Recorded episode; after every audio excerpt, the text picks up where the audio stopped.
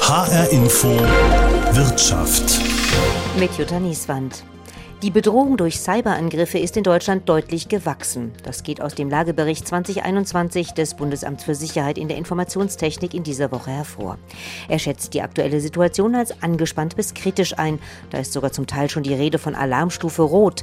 Cyberkriminelle werden immer professioneller, also diejenigen, die es auf sensible Daten von Unternehmen abgesehen haben. Gleichzeitig nimmt die digitale Vernetzung immer weiter zu. Unsere Arbeitswelt wird immer digitaler, verstärkt auch durch die Corona-Pandemie. So können sich gravierende Schwachstellen in IT-Produkten immer weiter verbreiten. Das merken auch Unternehmen hierzulande immer mehr, wie eine Studie der Beratungsfirma EY in dieser Woche deutlich gemacht hat.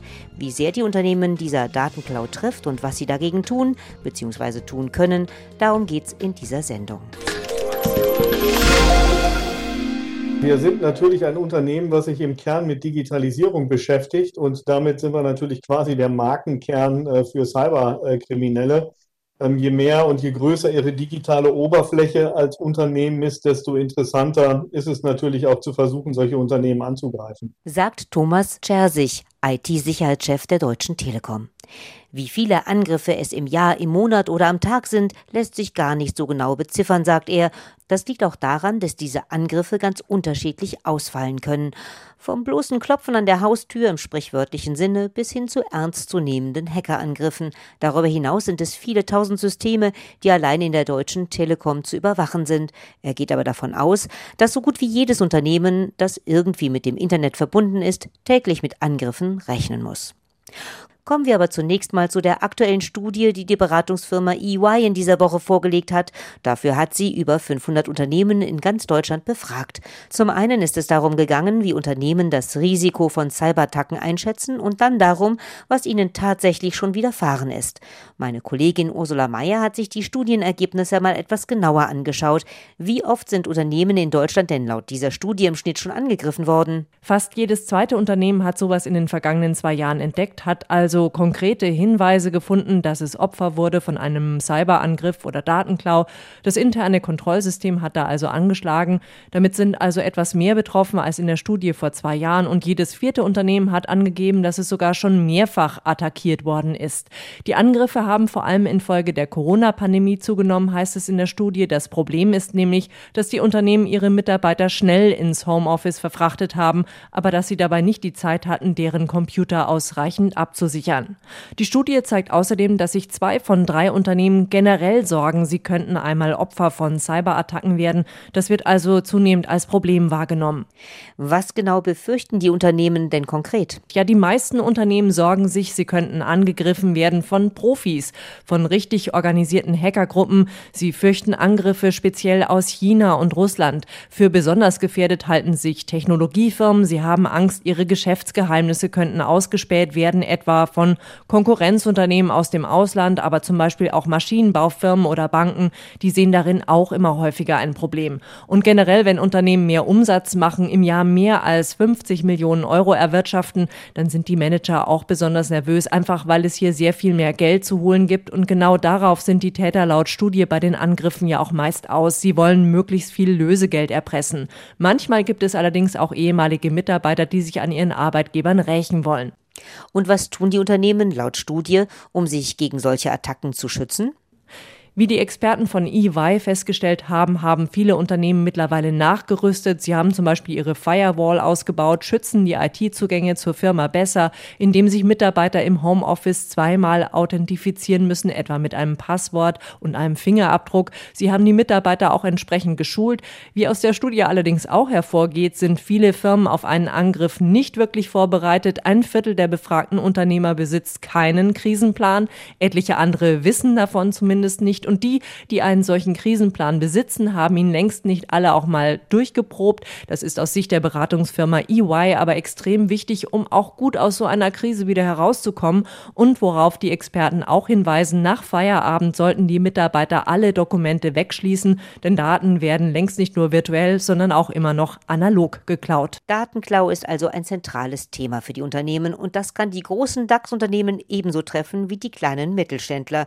Kommen wir zunächst mal zurück zur Deutschen Telekom und zum IT-Sicherheitschef Thomas Czersich. Das kommt immer mal wieder vor, dass es größere Angriffsversuche gibt. Gott sei Dank haben wir in den letzten Jahren wirklich keine ernsthaften äh, mehr gehabt, die dann auch schlimme Auswirkungen hatten. Aber Versuche gibt es durchaus täglich. Und äh, wir betreiben dafür auch ein eigenes sogenanntes Cyberabwehrzentrum mit Spezialisten, die rund um die Uhr unsere Systemsicherheit überwachen. Ein prominentes Beispiel haben wir als Verbraucher im April dieses Jahr erlebt.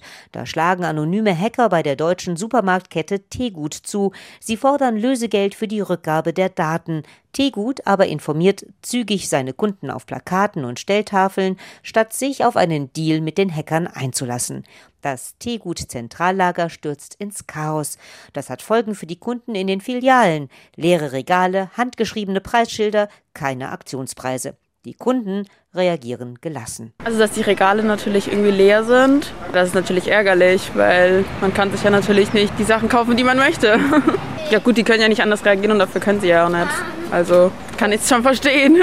An der Kasse, also da, wo man mit Karte zahlen kann, ist extrem langsam. Ich dachte am Anfang, dass es gar nicht funktioniert. Also ich finde es ja frech, dass man sowas macht mit so einer Firma. Die machen ja nichts Besonderes. Und habe Verständnis auch für die Mitarbeiter, dass die Leute auch Geduld haben. Ich hatte auch damit kein Problem. Nur drei Wochen später veröffentlichen die Hacker sogar sensible Unternehmens- und Kundendaten im Internet, einsehbar für jeden. Ein GAU für die Supermarktkette. In einer Pressemitteilung erklärt Tegut-Geschäftsführer Thomas Gutberlit, man leiste kriminellen Machenschaften keinen Vorschub und lasse sich auf keine Verhandlungen mit Kriminellen ein. Man sei sich gleichwohl der Verantwortung bewusst und unternehme alles, um Kunden, Mitarbeiter und Geschäftspartner zu schützen. Grundsätzlich haben die Computersysteme bei Tegut eingebaute Alarmsignale und IT-Experten beobachten routinemäßig, ob etwas schief läuft. Daher erklärt Tegut-Pressesprecher Martin Pusch kurz nach dem Hackerangriff. Das war in dem Fall so und wir haben dann sofort reagieren können und dann den Notfallplan in Gang gesetzt, der also heißt an der Stelle, wir fahren erstmal alle Systeme, alle IT-relevanten Systeme komplett auf Null runter. Das hat allerdings für ein ziemliches Durcheinander im Bestellsystem gesorgt, das sonst automatisiert abläuft. Das heißt, die Kasse registriert, was gekauft wird und gibt das an die Logistik weiter. Nach dem Hackerangriff haben sich die Mitarbeiter darum selbst kümmern müssen. Doch schon eine Woche später hat sich die Lage wieder etwas entspannt sagt Martin Pusch. Wenn man sich inzwischen umguckt, muss man wirklich sagen, dass eigentlich alle Märkte wieder sehr, sehr gut bestückt sind. Also es ist uns gelungen, innerhalb von kürzester Zeit wirklich da wieder fast den Normalzustand herzustellen. Und das äh, ist für uns gerade ein Riesenerfolg natürlich. Es gibt nach wie vor interne Prozesse, die für den Moment tatsächlich noch nicht wieder aufgeschaltet sind. Da ist noch Arbeit, aber es sieht sehr gut aus tatsächlich, sodass wir da optimistisch sind und wirklich auch sagen können, wir sind auf einem sehr, sehr guten Weg bei den ganzen Geschichten. Allerdings braucht dieser gute Weg noch Zeit Zeit und Geduld, denn nach vier Wochen ist immer noch nicht alles wieder im Lot. Es sieht so aus, dass wir in den letzten Wochen unsere IT-gestützten Systeme nach und nach wieder hochfahren konnten. Es gibt noch einige interne Hausaufgaben, die wir machen müssen. Also unsere erste Priorität war es natürlich zunächst mal, sich um unsere Kunden zu kümmern. Das heißt, die Warenverfügbarkeit wieder so herzustellen, dass der Kunde bei seinem Einkauf die Qualität bekommt, die er von Tegut eben auch kennt. Das ist uns bis hierhin schon mal ganz gut gelungen. Wir werden jetzt natürlich noch gucken, was haben wir an internen Systemen, äh, um die wir uns kümmern müssen. Da gibt es tatsächlich noch einige, aber nichts, was der Kunde jetzt in der Deutlichkeit merken wird, wie es in den ersten Tagen mit der Warenverfügbarkeit bestellt war. Aktuell möchte sich das Unternehmen nicht dazu äußern, um mit dem Thema nicht schon wieder Schlagzeilen zu machen. Überhaupt tun sich Unternehmen schwer, mit Cyberattacken an die Öffentlichkeit zu treten. Alexander Jaber kennt das. Er berät Unternehmen in Sachen IT IT-Sicherheit als Geschäftsführer der Firma Compliant Business Solutions in Frankfurt. Die Unternehmen bangen um ihren guten Ruf, sagt er. Nicht selten sind die Mitarbeiter die ersten Opfer einer Cyberattacke, wie vor kurzem erst bei einem mittelständischen Unternehmen über das sogenannte Phishing, sagt er. Ein Mitarbeiter hat eine entsprechende präparierte Mail gekriegt, hat ganz vertrauensvoll auf den Link geklickt und schon war es ums Unternehmen geschehen. Die Verschlüsselung fraß sich dann quasi von diesem Rechner ausgehend quer durch die komplette Infrastruktur weltweit. Verschlüsselung heißt in dem Fall, die Daten des Unternehmens wurden durch eine Schadsoftware verschlüsselt, sodass sie für das Unternehmen selbst nicht mehr nutzbar waren. Es wurde schnell reagiert zum Glück, also die IT war recht gut aufgestellt, konnte schnell sämtliche Systeme vom Netz nehmen, hat dann entsprechende Bereiche isolieren können. Aber das Unternehmen hat tatsächlich zwei Wochen lang stillgestanden. Sämtliche Systeme mussten aber komplett neu aufgesetzt werden, alle Geräte ausgetauscht. Das geforderte Lösegeld in Millionenhöhe hat man nicht gezahlt, sagt Alexander Jaber. Die Täter aber auch nicht dingfest machen können. Das Unternehmen selbst möchte weder genannt werden noch selbst dazu Stellung nehmen. Dabei nehmen derzeitige Attacken immer mehr zu, auch gerade jetzt in Zeiten der Corona-Pandemie. Laut Branchenverband Bitkom ist der Schaden durch Cybererpressung verbunden mit dem Ausfall von Systemen oder der Störung von Betriebsabläufen seit 2019 um über 350 Prozent gestiegen. Sebastian Arz, Bereichsleiter für Cyber- und Informationssicherheit. Also wir haben natürlich jetzt den Digitalisierungsschub im Zuge der Pandemie gesehen und ähm, da stand quasi die Digitalisierung von Geschäftsprozessen erstmal im Vordergrund. Die Sicherheit hat bei vielen erstmal eine äh, nachgelagerte Rolle gespielt und das hat natürlich dann auch Effekte hervorgerufen, die ähm, weniger erfreulich waren in puncto Cybersicherheit. Das heißt, wir haben viele Vorfälle gesehen, die im Kontext der Pandemie standen, aber natürlich auch vor allem fehlende Sicherheitsmaßnahmen äh, generell. Und äh, das ist sicherlich etwas, wo viele Unternehmen jetzt äh, verstärkt auch drauf schauen und versuchen auch aufzuholen. Was passiert denn vor allen Dingen? Was sind denn die Sicherheitslücken? Das ist eben genau die Krux. Es gibt quasi nicht das eine Einfallstor für die Kriminellen. Das heißt, man, es kann von Software-Schwachstellen ein Einfall äh, stattfinden, Normalerweise findet dann auch eben entsprechend ein Phishing-Angriff statt. Das heißt, man klickt dann oder wird dazu verleitet, auf einen Link oder einen E-Mail-Anhang zu klicken. Äh, die Mails sind dann entsprechend präpariert. Sogenannte Spur-Phishing-Kampagnen, dass genau dann auch eine Person ausgekundschaftet wird über Social-Media-Aktivitäten. Dann vielleicht von einem Weinwut beispielsweise, wo man am letzten Wochenende war, ein Bild gepostet hat, dann vielleicht ein, ein Sonderangebot reinkommt und äh, dass man da eben sich dann die Schadsoftware einfängt und dass äh, diese Schadsoftware dann quasi auch weitere äh, Schadsoftware nachladen kann auf das Endgerät und äh, so dann eben auch die Angreifer sich im, im Unternehmensnetzwerk ausbreiten können, um dann eben gezielt zu schauen, äh, wo lohnt es sich dann eben auch Ransomware, also Verschlüsselungssoftware zu streuen, Daten auszuleiten und die Unternehmen dann entsprechend auch zu erpressen. Eine Lücke sind also die Mitarbeiter in den Unternehmen. Genau, also ich, ich sage immer ganz gerne, dass, die, äh, dass der Faktor Mensch oder der, die Menschen an sich, die vor dem Rechner sitzen, natürlich eine Schwachstelle und ein Sicherheitsrisiko darstellen, gleichzeitig aber eben auch die letzte Verteidigungslinie darstellen. Das heißt, natürlich sind es häufig dann auch die Mitarbeitenden, die dann eben auf den Link klicken, aber ähm, wenn dann eben auch in bestimmten Fällen, gerade im Bereich kritischer Infrastrukturen, dann verdächtige Aktivitäten äh, festgestellt werden, dann sind es häufig aber eben auch Mitarbeitende, die ähm, das Risiko dann vielleicht auch erkennen. Deswegen kommt es darauf äh, auch an der Stelle an, nicht quasi ähm, äh, Schuldige zu suchen, suchen, sondern versuchen, alle mitzunehmen äh, und die Sicherheitskultur im Unternehmen aufzubauen. Spielt da auch eine Rolle, dass viele Mitarbeiter in den letzten Monaten im Homeoffice gesessen haben? Ganz genau, das ist leider auch ein äh, Einfallstor, ähm, vor allem natürlich die Nutzung von Privatgeräten, äh, nicht per se, aber das hat sich dann schon gezeigt, dass das natürlich auch ein Sicherheitsrisiko darstellen kann. Ähm, es hat ja auch Gründe, warum in äh, Unternehmen, wenn man beispielsweise ähm, zum Arbeitsplatz hinfährt, dann auch bestimmte Websites beispielsweise gesperrt sind, dass ähm, entsprechend die Konfigurationen vorgenommen wurden. Im Homeoffice geht vieles leichter. Es hat aber natürlich auch dann Sicherheitsaspekte, die beachtet werden müssen. Gerade natürlich dann auch, dass die äh, Geräte auch mit vielen äh, weiteren Geräten von anderen Familienangehörigen dann im, im Heimnetzwerk unterwegs sind. Das heißt, dass man da beispielsweise vielleicht auch eine, eine Heimsegmentierung äh, des Netzes äh, einzieht ähm, also dass man quasi die, vielleicht die, die Geräte von den Kindern trennt von der eigenen Arbeitsumgebung. Und ähm, das sind kleine Maßnahmen, mit denen man vielleicht dann auch schon viel äh, bewirken kann oder zumindest Grundsicherheit dann auch herstellen kann. Schauen wir nochmal zu den Ergebnissen der EY-Studie in dieser Woche. Matthias Bandemer ist Leiter der Cybersecurity des Beratungsunternehmens. Deshalb hat er auch viel Erfahrung mit Unternehmen, die mit solchen Angriffen auf ihre Daten konfrontiert sind.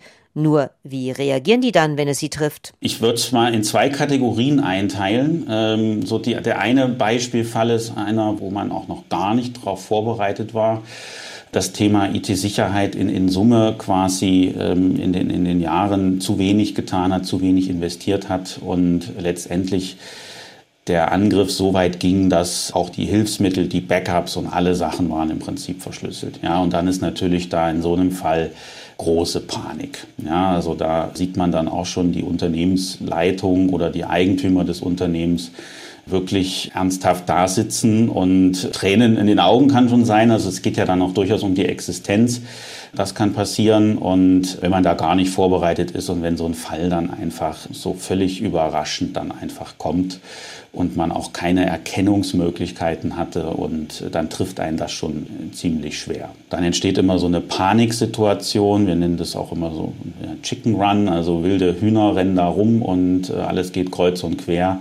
Und da helfen wir dann auch letztendlich, sich sehr, sehr schnell auch irgendwo sogenannte Incident Response Dienstleistungen mit dazu zu holen. Das heißt, so die Feuerwehr, die Eingreiftruppe, die dann versucht, die Lage zu sortieren und bis hin dazu natürlich zu versucht, eben auch mit dem entsprechenden Angreifer irgendwo Kontakt aufzunehmen, wenn es um eine Erpressungssumme geht, festzustellen, kann man es danach wieder entschlüsseln und da entsprechend die Schritte einzuleiten. Und dann gibt es äh, so die andere Kategorie, natürlich Unternehmen, die sich schon irgendwo vorbereitet haben. Na? Das heißt, die haben ihre Pläne, die wissen auch schon, auf welche Dienstleister sie sozusagen zurückgreifen können und ähm, haben ihre entsprechenden Erkennungssysteme eingerichtet, haben sogenannte Leitfäden, ähm, Responsepläne in der Schublade, die auch schon mal getestet wurden. Die gehen damit natürlich eine ganze Menge professioneller dann auch um. Also das ist ja auch unsere Empfehlung, sich darauf dann entsprechend vorzubereiten. Im Prinzip arbeiten die Hacker vor allem mit sogenannter Ransom-Software, so Matthias Bandemer.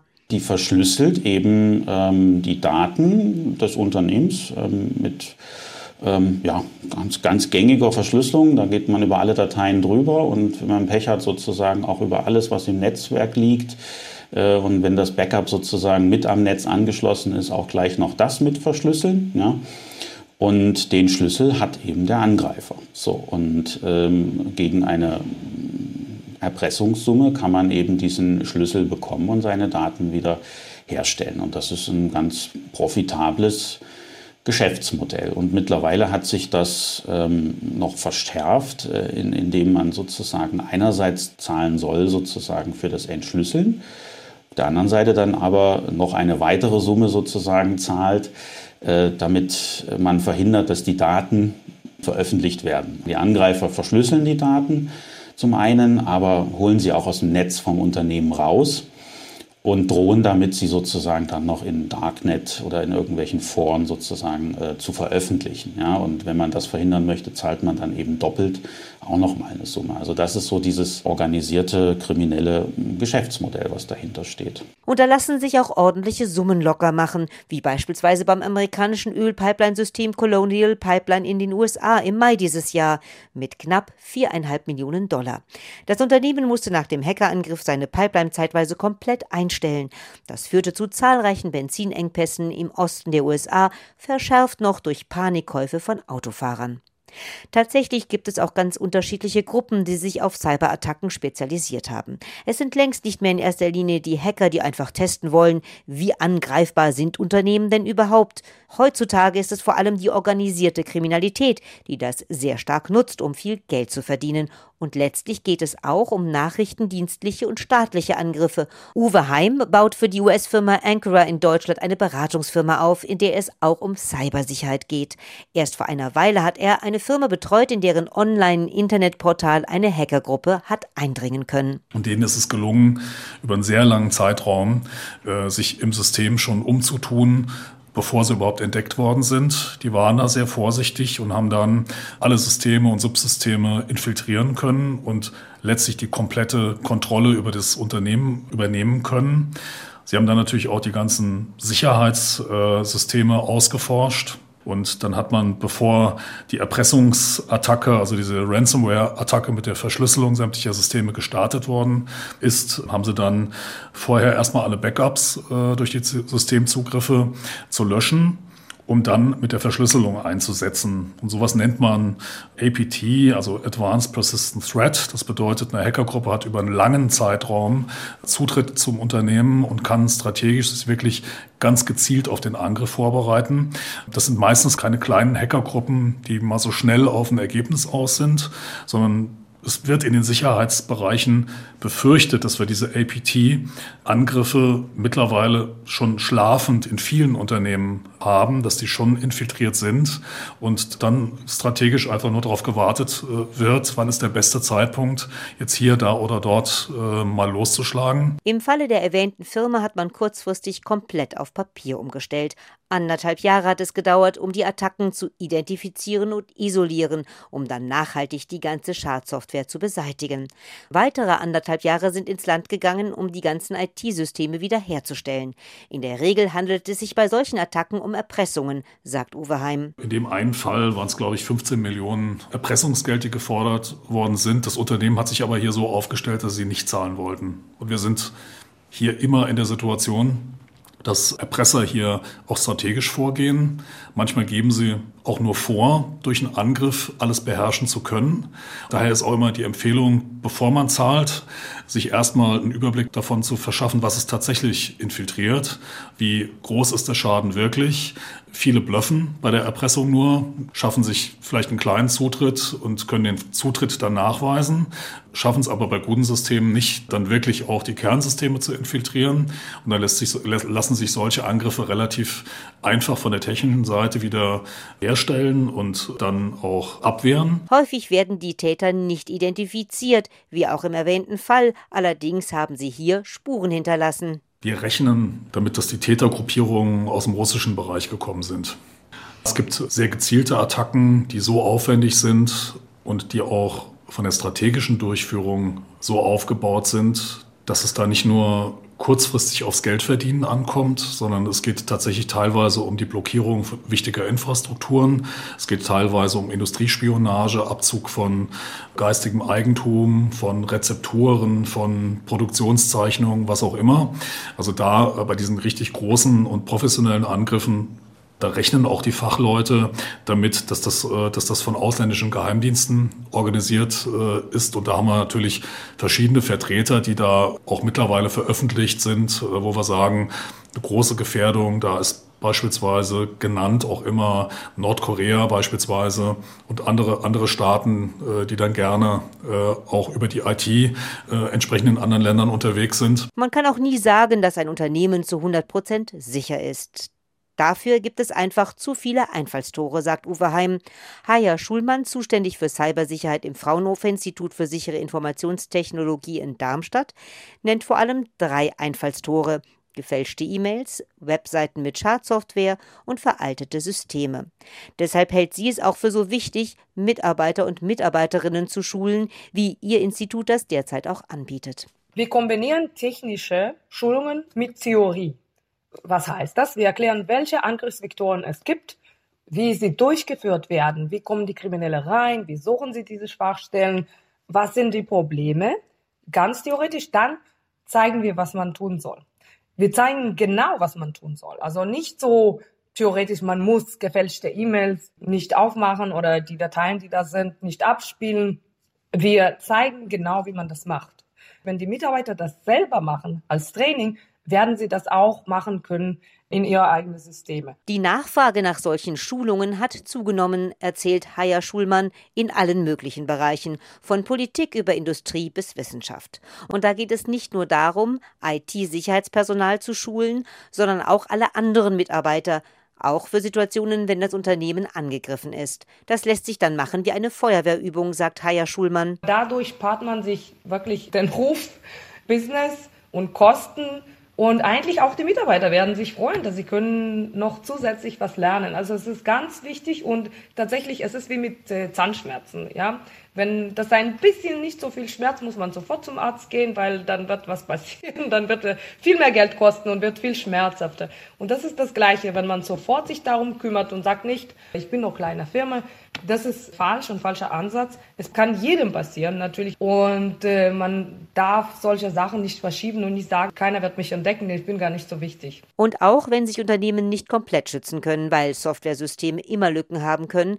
so macht es eben doch Sinn, am Ball zu bleiben, so Matthias Bandemer, Leiter der Cybersecurity der Beratungsfirma EY. Cybersecurity ist immer ein Prozess. Ja, ist nie ein Projekt. Das heißt, man ist nie wirklich fertig damit und kann sagen, ich habe jetzt mal ein Projekt gemacht, jetzt passiert mir nichts mehr. Sondern wir haben immer auf der einen Seite eine deutlich steigende Bedrohungslage. Also die Angreifer werden natürlich schlauer.